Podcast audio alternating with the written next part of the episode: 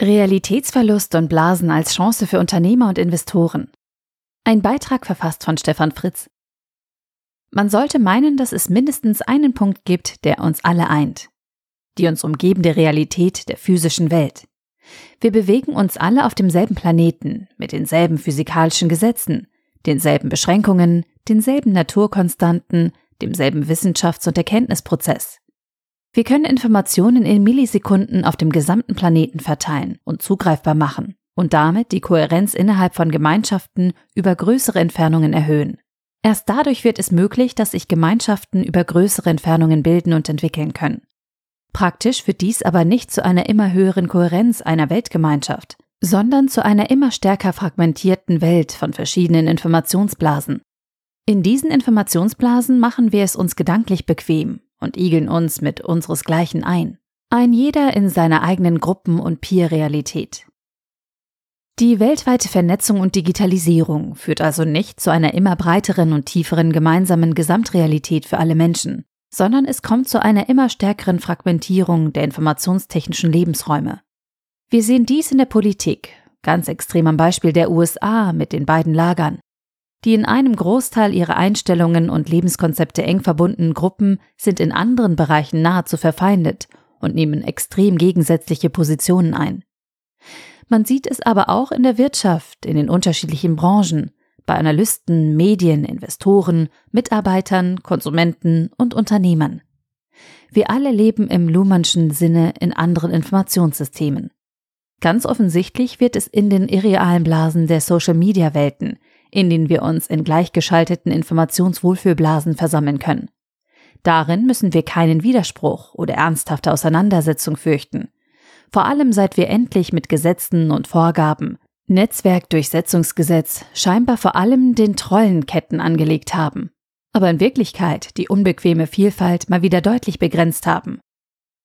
Vor der digitalen Echtzeitvernetzung haben wir vor allem räumlich gebundene Kommunikationskammern geschaffen.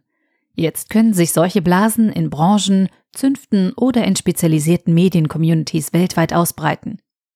Die Schaffung einer gemeinsamen Realität über verschiedene Gruppen hinweg erfolgte in den letzten 100 Jahren über wirkliche weltweite Ereignisse. Große Reden, internationale Sport- und Weltereignisse wie die Olympischen Spiele, die Fußball-WM, die Mondlandung, Wirtschaftskrisen, Terrorakte und Kriege wurden gleichzeitig auf und vor allem wahrgenommen. In jedem, zumindest westlichen Wohnzimmer landete die gleiche Abbildung der Realität. Keine Teilgruppen, keine Blasendenken, sondern echte Synchronität. In einer Welt, in der Marketing, Storytelling und Narrative die Kommunikation und damit die scheinbare Realität von Milliarden Menschen bestimmen, wird es immer schwieriger, die echte Lebensrealität zu erfassen oder sich als Individuum in einer der vielen Realitäten zu verorten. Durch manipulative Praktiken der App, Spiele und digitalen Plattformbetreiber entfernen wir Menschen uns immer mehr vom realen Begreifen einer Situation, Bedürfnissen und Erfordernissen unserer Mitmenschen. Kriege, weltweite Katastrophen oder ein Virus sind anscheinend auch heute noch in der Lage, eine Synchronisierung von Lebenswelten vorzunehmen. Darüber hinaus sind es aber vor allem weltweite Produktlaunches für Smartphones und Autos oder die Kommunikation über eine nächste disruptive Technologie, die immer mehr Menschen in die gleiche Realität befördern. Der aktuelle Mega-Hype um die sogenannten Swifties, wie sich die Anhänger von Taylor Swift nennen, macht deutlich, dass die Synchronisierung von Teilgemeinschaften in Zukunft vor allem durch künstlich geschaffene Live-Events zustande kommt. Wer keines der enorm teuren Konzerttickets erwerben konnte, besucht das Konzert im Livestream diese Entwicklung ist kein Einzelfall, denn ganze Festivals sind mittlerweile in Livestreams verfolgbar. Und schon ist sie da, die Mischform des realen Erlebens und dem künstlichen Erleben Internet. Wer an dieser Stelle die Aufregung nicht versteht, es geht in diesem Artikel nicht um die Dramatik der Entwicklung von musikalischen Live-Events. Aber sie sind ein gutes Beispiel dafür, wie verschiedenste Realitäten in Teilgruppen entstehen. Wir müssen uns die Frage stellen, wie schlimm es um unsere Spezies steht, wenn solche künstlichen Ereignisse unsere Lebensrealität mitdefinieren. Gehen wir dazu mal weg von Live-Konzerten hin zu Krisen. Während früher das Wesentliche zur Wahrnehmung von beispielsweise Wirtschaftskrisen ein Crash war, versuchen Zentralbanken und Staaten heute alles, um genau das synchrone Massen- und Marktphänomen Crash nicht mehr stattfinden zu lassen.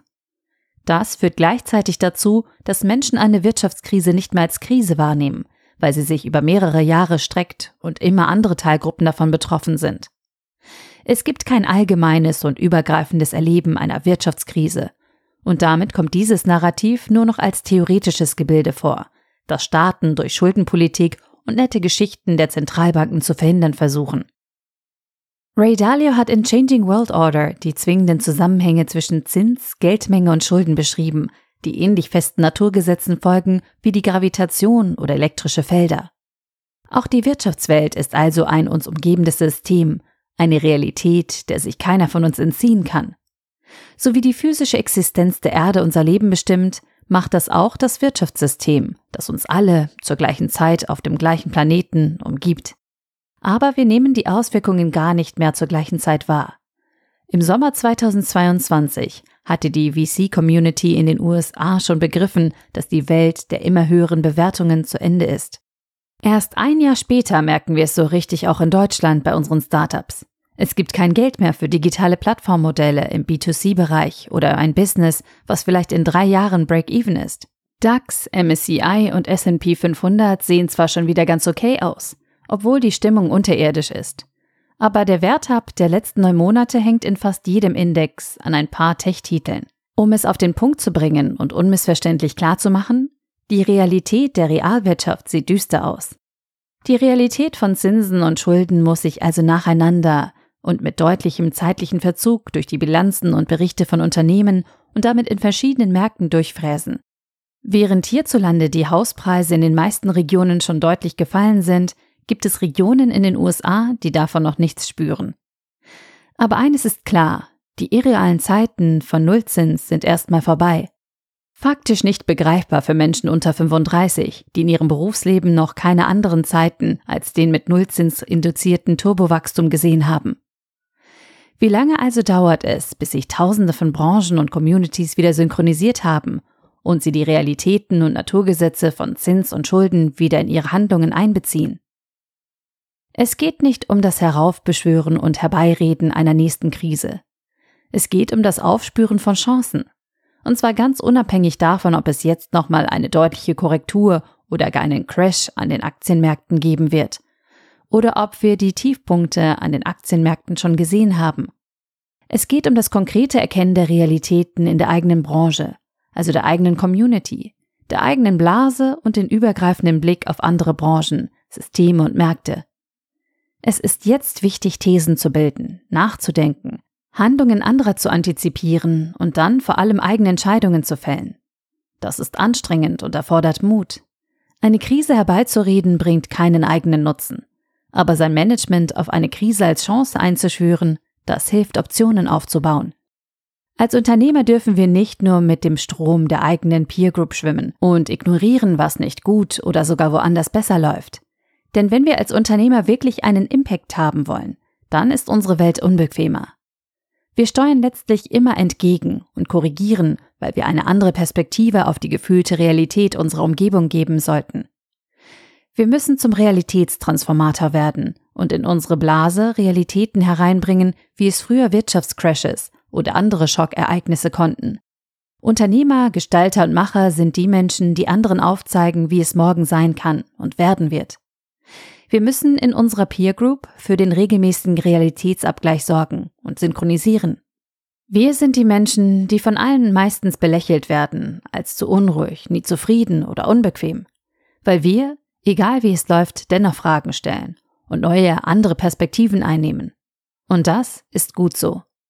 Und auch wenn wir uns nach einer Peer Group sehen, mit der wir uns über solche Dinge austauschen können. Die konkreten Entscheidungen, vor allem die unangenehmen, die müssen wir alleine fällen. Denn es geht nicht darum, in Blasen und Communities der Herde zu folgen, sondern die gleiche Wahrnehmung an viele zu vermitteln und damit in und über Gruppengrenzen hinaus eine gemeinsame Realität zu schaffen. Der Artikel wurde gesprochen von Priya, Vorleserin bei Narando.